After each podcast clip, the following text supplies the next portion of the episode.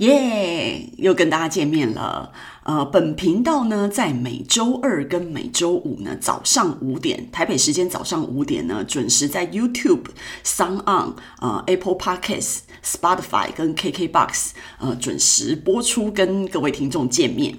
那所以呢，各位听众朋友，大家好，我是廖佩基，欢迎大家今天收听《零星 Key 聊聊人生去聊聊》这个节目，不是邪教，是个有意思的平台，借着跟大家分享不同的思路，让生活可以有一些小小的改变。今天我们要讲的题目是原子习俗，相信大家在那个两年前呢、有出版一本书叫《原子习惯》，有没有卖得超好的？然后廖佩琪也非常非常的喜欢这本书。那呢，但是我觉得呢，呃，原子那个习惯呢是一本非常好的书，但是但是呃，廖佩琪今天要讲的原子习俗呢，哎，我个人觉得在二十一世纪的今天呢，我觉得。呃，有待商榷，大家可以想一想。我觉得今天可以举例给大家看一下，就是这些习俗，我个人觉得蛮头痛的啦。吼，第一呢，就是要拜拜这件事情。那拜拜这件事情呢，反正呃，拜拜的频率看每一个家庭，然后跟每一个家庭的那个呃祖先呐、然后信奉的宗教有关，然后所以频率就也不一定。有的家庭非常热爱拜拜，除了初一十五以外，还有很多很多的门路可以拜个不不停啊，没完没了。然后呢，呃，最重的。一次拜拜应该就是那种什么除夕的那种拜拜嘛？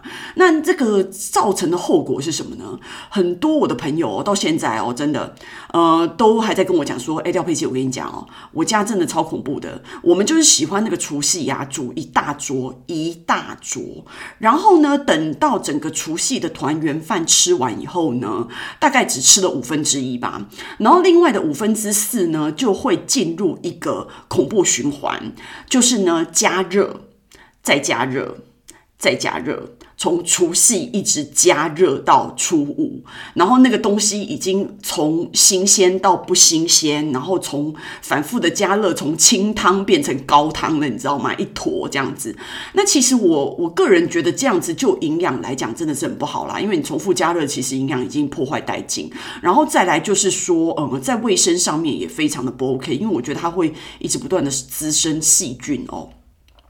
尤其是一些生食的部分，然后变熟食什么的，我觉得真的是非常的不好。那呃，我觉得对我来讲啊，像像我，男朋友他妈妈他们是美国人的情况之下，他妈妈也是就是在周末的时候都呃常常会为全家做菜。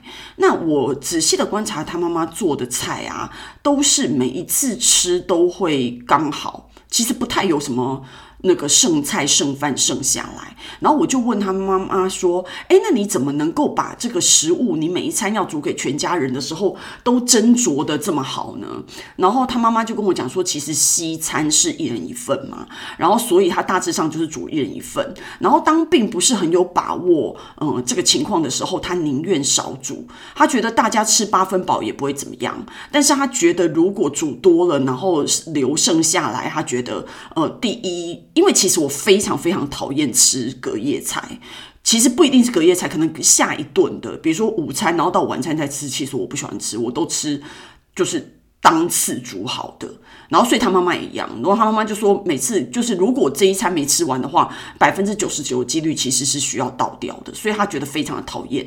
所以他觉得他如果没有办法有百分之百把握的情况之下，他宁愿少煮，他宁愿少一道菜。然后大家吃完以后觉得，哎，还没有吃饱，那还没有吃饱，你就随便塞一点水果啊什么的也可以，就饱了。但是他不想要处理厨余的问题，所以他永远都是属于少做的状态。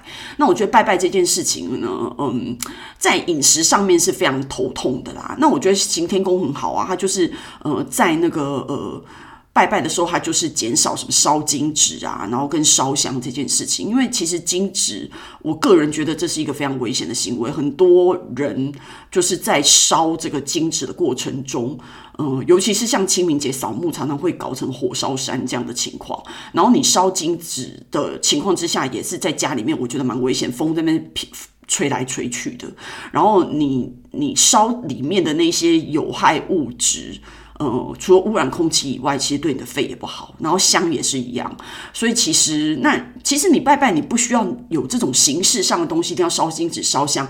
其实你虔诚就也会有一样的效果嘛。所以，呃，这个就大家已经到这个时代了，我觉得大家应该要看开一点，然后并且。真正的呃，去改善这一些原子习俗，你知道吗？然后再来还有一种就是什么初一不能回娘家这件事情，说什么初一回娘家就会带给那个娘家厄运啊，就这种莫名其妙。然后跟初二一定要回娘家，然后每次那个结婚的夫妻就是很可怜，每次都在吵说呃要回谁家，然后怎么样轮流，然后婆媳之间纠缠不清。那廖佩琪对于这些问题呢，都是因为大家知道，其实我并不是非常。热衷搞这些东西的人，然后反正我也没结婚嘛，所以呃，并不会有这些困难。但是我觉得呢，呃，时至今日，已经有很多人有一些不一样的解法。其实呃，有的夫妻我有听过，真的像那个大陆非常红的网红 Papi 酱啊，她在说她跟她老公之间，其实他们就是呃各自回家过年的。所以，呃，Papi 讲回她自己的娘家，然后她老公回他自己的夫家，就是各自回自己的家里面。因为其实，呃，家人当然最希望看到的就是。就是自己的孩子嘛，那至于媳妇或者是女婿要不要回来这件事情，已经就是其次。那然后平常你要安排其他时间见面，还是有见面，就不一定要吵什么初一、初二这种除夕团圆饭要在哪里吃这种很烦的情况。然后所以他们都各自回自己的家，因为过年的呃放假时间是比较长的，那一直困在那边，其实我个人觉得蛮浪费时间的啦。那所以他们就是各自回家，我觉得没有争议，我觉得很好啊。那家人反正自己的小孩回来就好了嘛，吼。那其他。女女婿或者是媳妇有没有回来这件事情，就没有必要在那个过年的时候计较这件事情。我觉得他们完全就是时代的榜样。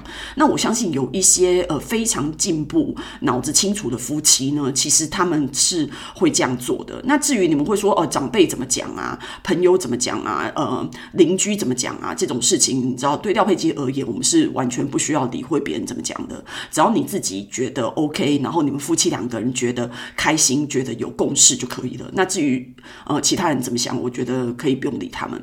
那再来呢，呃清明节的部分，我觉得清明节也是一样啊，就是这种呃扫墓的情况哦。那扫墓情况呢，呃大家现在当然就是说，除了以前那个土葬以外，现在已经变成就是有灵骨塔的状况。那呃廖佩基个人觉得，这当然就是只是我个人的呃一些思考状态，给大家参考啦。那可能呃因为这种观念的事情，实在是没有办法勉强哦。每个人有每个人自己的观念。那我个人觉得呢，不管你是土葬还是你是灵骨塔，这个情况呢，呃，我个人觉得要撑三代以上的扫墓这件事情，我觉得是有困难的。就说呢，呃，比如说，呃，这个爷爷走了，那爷爷走了，爸爸身为他的下一代呢，可能会遵守这件事情。